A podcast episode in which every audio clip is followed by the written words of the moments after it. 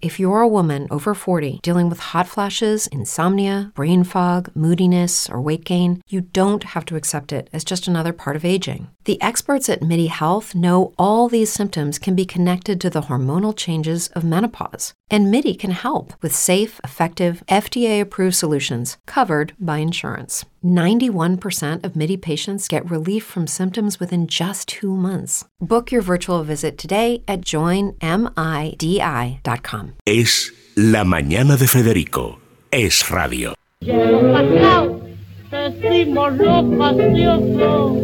Llevo pasado, gritamos los rebeldes. Llevo pasado, y estamos en el prado, mirando frente a frente a las cañas y veles. Llevo. Pues sí, señor, Celia Gámez. Celia Gámez, ya hemos pasado, bueno, lo hemos escuchado otras veces por otro motivo, esta vez porque en el libro que voy a comentar, que trata del lenguaje, lo menciona como un ejemplo muy claro de lo que se llama, perdón, en la pedantería, la caída de la D intervocálica en los, en, los eh, pretéritos, ¿no? En estos.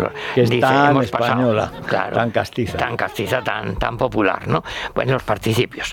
Bueno, lo que vamos a comentar es un libro de Pedro Álvarez de Miranda que se llama Medir las palabras. Lo acaba de publicar Espasa, ahora en yo creo que pues algo así como hace eh, en este año, en, en enero o febrero. 2024, 370 páginas, 21,90 euros.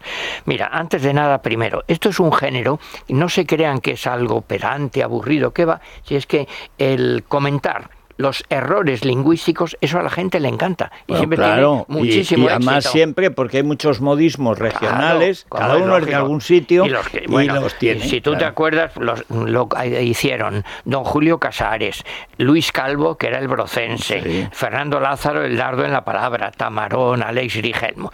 Eh, mira, Pedro Álvarez de Miranda es eh, hijo de un ilustrísimo, ilustrísimo catedrático de Historia de las Religiones, Ángel Álvarez de Miranda, y yo le tengo mucha simpatía a Pedro, que es catedrático de lengua española, académico, es gran lexicógrafo y discípulo, bueno, de la mejor línea, pues de don Rafael Lapesa y de don Manuel Seco, o sea que sabe ah, mucho de lenguaje. Clásicos. Y ahora, pues eh, lo que recoge en este libro es una serie de artículos de divulgación lingüística que ha publicado en varios periódicos, en El Mundo, en El País, en, ABC.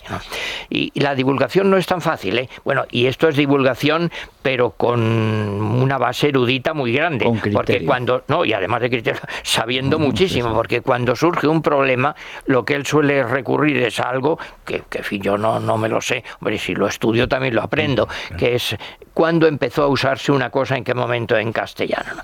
Y pone, bueno, ejemplos muy divertidos. Primero, mm, si quieres, unos pocos, porque si no ahí nos perdemos, estaríamos media hora. Algunos los conoces, otros no, de confusiones graciosas. Se han dicho, los toreros que están en el candelabro.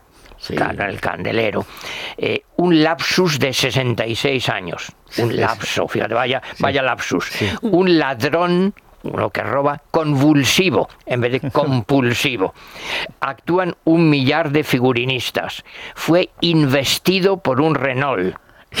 en vez de en vestido. Hombre, aquí pues podría eh, añadir, claro, yo quería darte las gracias porque me tratas siempre con contundencia cero y yo es algo que agradezco mucho. Bueno, pues como ves, muchos, muchos bueno, errores. Ah, puede añadir de las últimas concesiones, que es continuo la, la producción de cosas por parte de de Pilarín, eh, de Pilar Alegría, ministra de Educación y portavoz del gobierno, por ejemplo, la eh, pues dice dice cosas como produció Sí, claro, la contundencia cero. Eh, bueno, las cosas más disparatadas las dice juridisprudencia. Bueno, y además yo me pregunto... Debe ser una jurisprudencia complicada la jurisprudencia. Sí, sí, yo muchas cosas no las sé, pues si algo dudo, no lo uses, te, te paras, eliges otra palabra y así. Bueno, eh, se ocupa también Pedro Álvarez de Miranda de neologismos recientes, que eso a la gente le interesa, claro. Muchos, sobre todo del inglés. Ahí tendríamos también montones, pero pongo muy poquitos ejemplos.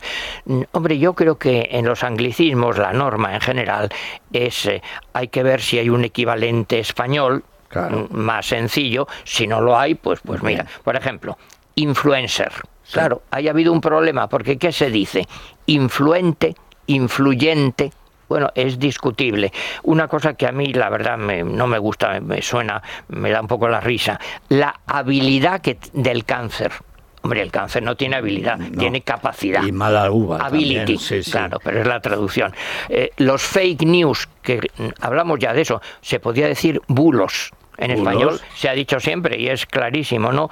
Pero hay también, hay que reconocerlo, nuevas realidades. Mira, alunizar Claro, antes no se decía porque no se iba a la porque no había luna. el, COVID, el Ocupa, el mileurista, nuevas ideas también, esto hace algunos años, vivencia, por feminismo monomarental. Claro, eso antes no se decía. También antes se decía madre soltera. Sencillamente. siempre ha sido lo mismo. Y ya está. Bueno, monoparental, que también.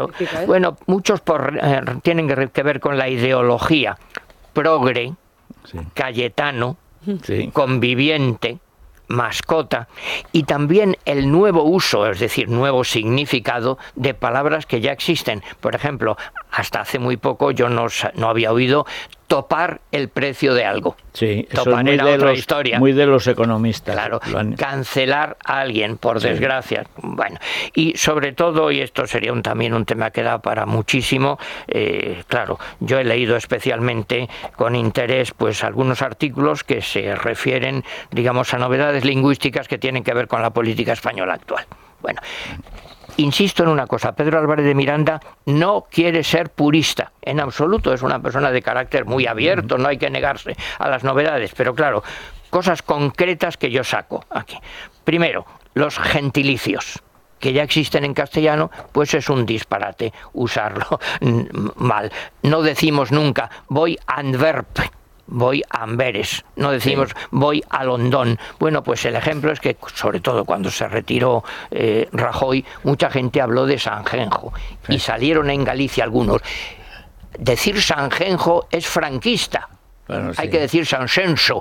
Bueno, pues resulta que Pedro Álvarez de Miranda encuentra un ejemplo del siglo XVIII que ya decía Sanjenjo, claro, y se pregunta con ironía, cambiarán esa calle que está junto al corte inglés de la Castellana, eh, habrá que llamarla la calle Ourense, claro. Bueno, pero habrá es que, están así.